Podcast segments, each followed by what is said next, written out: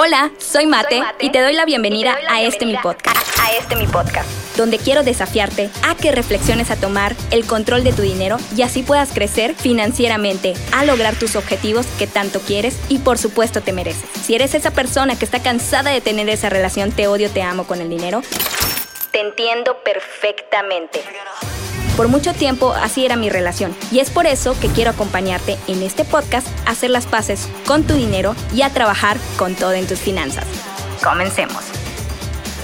Hola, hola, ¿cómo estás? Y te doy la bienvenida a este segundo capítulo de nuestro podcast con todo. Y hoy vamos a hablar de un tema polémico que hace unos días tuve en redes sociales. Y viene siendo, ¿qué es mejor? ¿Presupuesto anual o el presupuesto mensual? Buena pregunta. ¿Quién ganará? la verdad es que es algo que siempre me preguntan cuál es mejor. La verdad, quiero que abran su mente y escuchen atentamente. Ambos, ambos son los mejores. La verdad es que no tienen por qué competir. Uno no suple al otro. Al contrario, ambos se complementan. Y es por eso que vamos a platicar el día de hoy de por qué es importante el presupuesto anual y cómo influye en el presupuesto mensual. Y ahora, primero, vamos a aterrizar. ¿Qué es un presupuesto? Con eso vamos a iniciar. El presupuesto es un supuesto. Sí, es un supuesto, es una proyección de algo que yo pretendo hacer, yo pretendo ejecutar.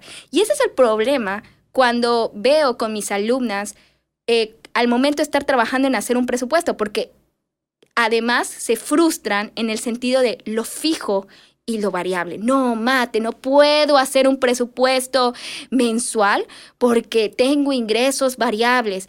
Y, ay, no, y si me pones a hacer uno manual, peor, no lo voy a poder hacer. Y la verdad es que esto es un mito.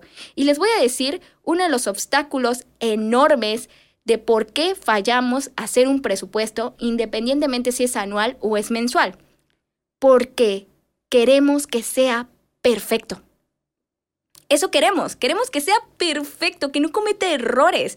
Pero yo ya les dije la descripción, un presupuesto es un supuesto, es un supuesto, es una intención. No todavía va a suceder. Entonces a veces nos aferramos a que sea tan exacto y por eso nos frustramos. Pero no, tenemos que entender que el presupuesto es nuestro amigo, es, el que nos va a decir, amiga, date cuenta de lo que estás haciendo y de lo que pretendes hacer y si es factible hacerlo. El presupuesto tiene que ser real y eso hace que las personas, pues obviamente, se frustren porque a todo el mundo no le gusta ser juzgado. Imagínate, eso pones en tu presupuesto y vas a decir, pues sí, y nos da miedo ser juzgado y por eso hacemos presupuestos perfectos para personas ideales y no somos esa persona. Y por eso nos cuesta trabajo seguir y por eso le tenemos tanto miedo. Ahora, como ya te comenté, el presupuesto es un supuesto. Y cuando yo hago mi presupuesto anual es para que yo sepa más o menos cómo va a ser mi situación financiera en este año si tengo cuáles son mis responsabilidades, si es factible sacar ese propósito o ese objetivo, porque al final, por más que chica quisiese, más no pudiese, o sea, no se puede, pues obvio no se puede porque en, en el presupuesto anual te está evidenciando que no se va a poder ahora, ojo, ahora. Y por eso a veces tenemos que bajar un poquito, eh, pues esa, esa esa afán de querer lograrlo al poco tiempo y ir a un ritmo que obviamente no nos lastime. Entonces, por eso es muy importante que cuando hagamos ese, ese presupuesto o esa proyección anual, empezamos primero, y yo siempre he dicho, que empieza desde tu cumpleaños. ¿Acaso cuando no te compras una agenda, ya sea física o digital, qué es lo primero que anotas? ¿Qué es lo primero que anotas? Te vas al calendario y te vas a colocar tu cumpleaños o tu aniversario o las fechas más importantes. Y es lo mismo que hace la proyección anual o el presupuesto anual. Tienes que colocar las fechas importantes o los egresos importantes para que tú tengas conciencia y ahora sí, cuando llegue ese ingreso, le des intencionalidad al dinero y no estés improvisando. Sobre todo las personas que tienen ingresos variables. Las personas que tienen ingresos variables sí o sí tienen que hacer una proyección anual. Pero mate, si no tenemos la cantidad de ingresos, ¿cómo es posible? Bueno, yo siempre he dicho, si tú no sabes a dónde quieres ir, pues obviamente tus números te van a, se van a ir a donde tú quieras. Y si tú tienes ese número consciente, sobre todo saber cuánto es tu costo de vida, pues obviamente si eres una persona que es por honorarios, que trabajas por servicio, pues tú ya sabes cuánto es lo que requieres cubrir tu costo promedio de vida. Y eso a veces, por eso a muchas personas no les gusta hacer ese presupuesto anual, porque se dan cuenta de que a lo mejor tienen un costo de vida alto y hace que mejor no veo. Mejor no veo y ahí me la paso improvisando, prefiero tener dolorcitos de cabeza, luego veo vos cómo las hagamos. Total, hay salud, ¿no? Esos son los pretextos que siempre ponemos, pero la verdad es que eso tenemos que empezar a trabajar. O sea, sí cuesta, claro que cuesta, pero si solo estamos improvisando, con el tiempo va a ser muy difícil hasta ejecutar el presupuesto mensual, porque aquí va cómo se unen Obviamente el presupuesto anual me muestra ese panorama, pero la ejecución lo va a llevar el presupuesto mensual.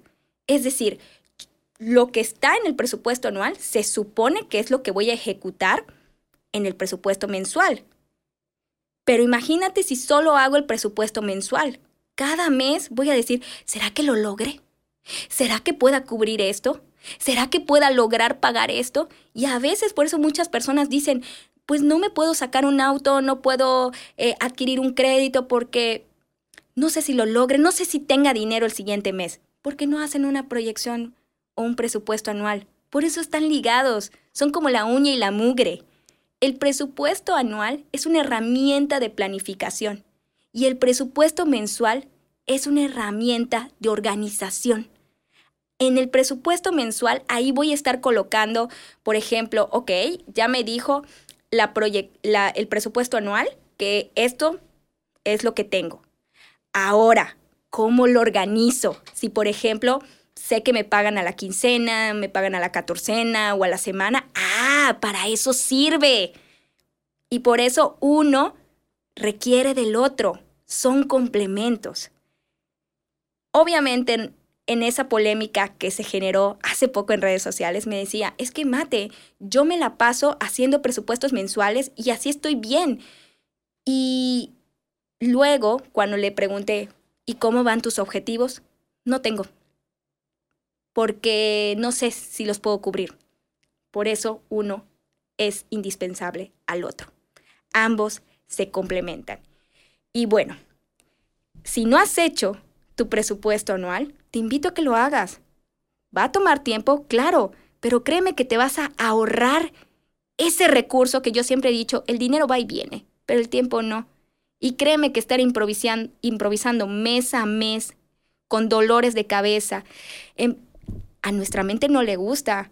Y empezamos a sufrir, nuestro cuerpo nos delata, empezamos a tener dolores de cabeza, eh, se nos empieza a caer el cabello, ¿no? Nos da contracturas porque estamos viviendo improvisados día a día. Pero cuando tú sepas tu panorama, dices, bueno, ya sé qué mes es el mes más fuerte, ya sé qué meses tengo eh, muy bajos en ingreso, ya sé qué meses tengo que empezar a provisionar para que pueda ayudar al siguiente mes y así pueda salir triunfante mi presupuesto mensual. Entonces, te invito a que de verdad hagas tu presupuesto anual, digo, es mejor hecho que perfecto y con el tiempo lo vas perfeccionando para que ahora sí puedas estar ejecutando con tu presupuesto mensual. Y si tienes alguna duda, para eso está el club. El club que es mi membresía, donde ahí hay más de muchas clases, más de 10 clases para hacer un presupuesto, ya sea anual, quincenal, mensual, semanal, con ingresos fijos, con ingresos variables en pareja tenemos un montón que te pueden ayudar. Entonces, espero que esta reflexión te ayude muchísimo y comiences a tomar acción para ahora sí ir con todo en tus finanzas. Nos vemos en el siguiente capítulo.